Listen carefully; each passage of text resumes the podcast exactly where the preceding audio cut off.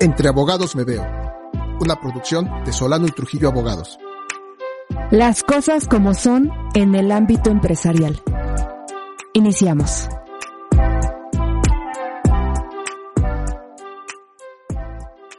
Bienvenidos a una emisión más de nuestro podcast, directo al tema. Todo en la vida son pruebas. Oswaldo, cuánta verdad, cuánto peso, cuánta importancia tiene esto, pero que en el día a día lo desmerecemos totalmente.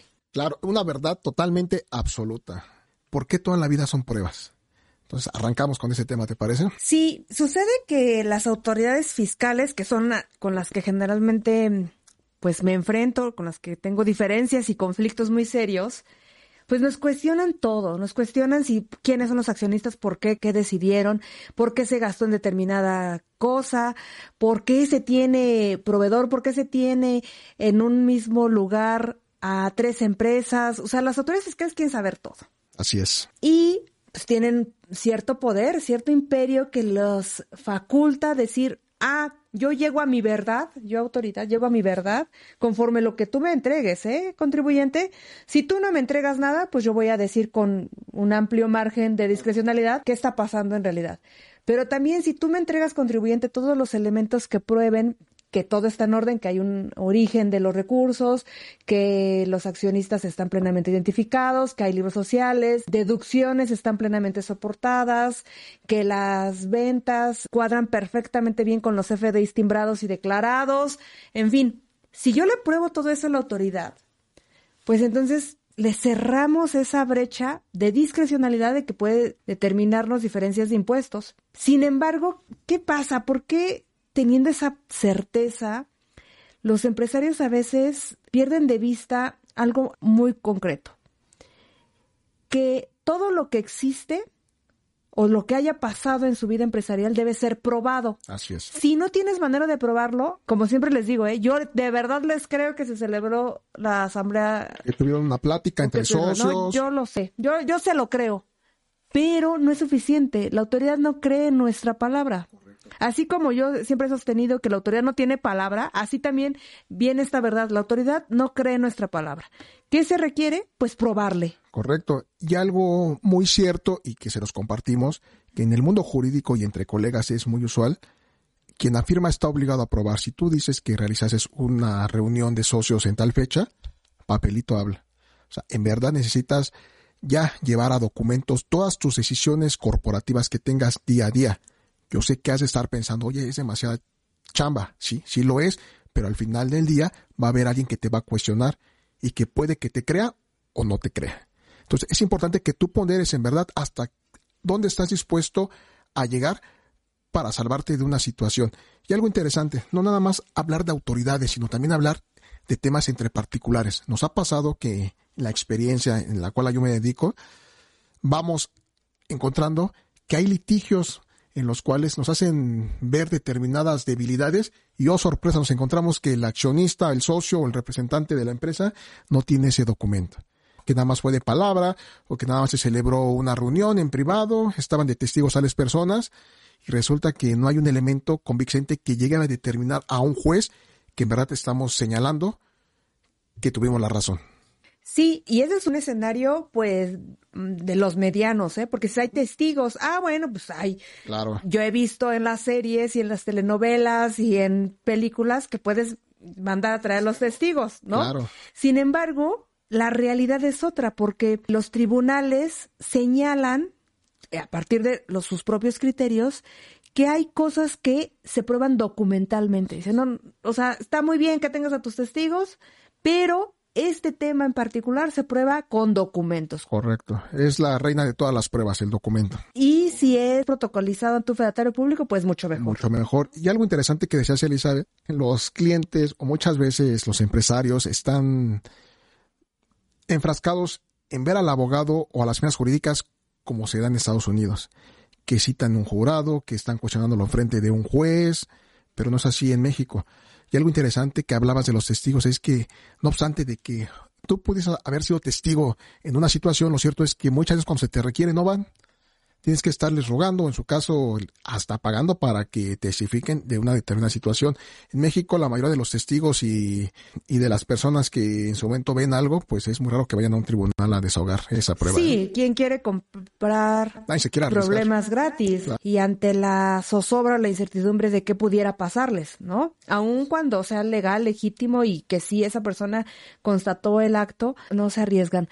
Por eso es necesaria desarrollar esta actividad casi que como un dogma, que todas las actividades al interior de la empresa se documenten, que sí, que la tendencia hoy es que hay que ser sustentables y que no hay que usar tanto papel y que hay que eficientar el intercambio de información y que se ha puesto de moda por necesidad o por moda misma el teletrabajo, por conveniencia de las personas, por eh, cuidar la salud, sí, pero de nuevo, volteamos a ver las consecuencias terribles que traen no tener esos documentos. Entonces, parece que mm, es una contradicción que por un lado todo el ambiente, toda la dinámica se esté volteando a pues reducir el tema del papel, ¿no? Ya hasta tenemos una contabilidad electrónica, pero lo cierto es que y los contadores, su contador, su contadora, su abogado, su abogada constatarán que no es suficiente. O sea, que a la autoridad hay que entregarle documentos, papelitos, porque eso es lo que van a revisar, evaluar y a partir de los cuales van a concluir si debes o no debes, por ejemplo. Así es, y me permito contarles una experiencia que recientemente tuvimos en la firma, en la cual tiene que ver con una autoridad, por supuesto que nada más voy a decir que es fiscal. Resulta que estaba cuestionando unos préstamos que se hicieron entre algunas empresas y también unos préstamos que se realizaron entre los socios. Sin embargo, hay que el cuestionamiento. ¿En qué fundamentas la decisión del préstamo? Es decir, ¿qué procedimiento existió? ¿Qué política implementaste? Y es más, se atrevió a decir si existía el acta de asamblea a través del cual se habían otorgado y autorizado esos préstamos. Observen hasta dónde llegó la autoridad. Sí, y, claro que no es suficiente decir, ah, pues, ¿qué? Yo quiero prestarle. Claro. Ahora faltaba más que me diga la autoridad que se meta con mi voluntad de a quién le presto y quién no. Pues claro. Sin embargo, aquí la moraleja de este tema es hay que estar preparados porque en cualquier momento te pueden cuestionar cualquier decisión que a lo mejor entre compadres en una cantina se haya cerrado. Sin embargo, pues debemos ver la viabilidad de materializarlo en algún documento formal, por supuesto, que diga las palabras contrato. Ya veremos qué es lo que más se ajusta a tus necesidades y sustentar esa decisión para que le dé mañana a la autoridad, si es que te cuestiona, papelito habla nuevamente. Y me viene a la mente otro caso en el que dos hermanos se prestaron dinero. Uno de los hermanos tiene actividad empresarial, o sea, es persona física con actividad empresarial. Se prestaron dinero, por supuesto, como ocurre en la cultura mexicana. Claro, no le voy a pedir a mi hermana que este, firmemos un contrato porque le estoy prestando dinero, ¿no? Te lo presto hay y ya. confianza y es entre hermanos y es entre familia, lo cual es tache. Sí, entonces, bueno, ya, vamos, ya, se hizo el préstamo. Llega una fiscalización y le dice, ¿qué onda con estos recursos? No, me los prestó mi hermano. Sucede que dijo, ah, pues está bien, la autoridad llegó a la determinación que eran ingresos eh, para efectos del impuesto sobre la renta, calculó las diferencias correspondientes, llega con nosotros y nos vamos a juicio. Y yo me acuerdo perfecto cuando voy a revisar el tema, no en el Tribunal Federal de Justicia Administrativa, sino en el Tribunal Colegiado de Circuito. Y me entrevisto con la magistrada del caso y me dice, a ver, siéntese abogada. Y yo dije, ¿cómo no? Parece que yo soy la castigada, ¿no? Y me dice, mira, te voy a decir un punto importante. Imagínate que yo viniera con la autoridad y le dijera que toda mi familia me prestó dinero.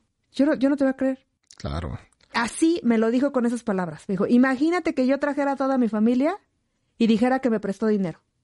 Y yo decía, bueno, pues aquí no es toda la familia, aquí solo es un hermano, estamos hablando de un millón de pesos. Eh, se ofreció testimonial en el juicio, ¿no? No había documento, no se firmó un contrato.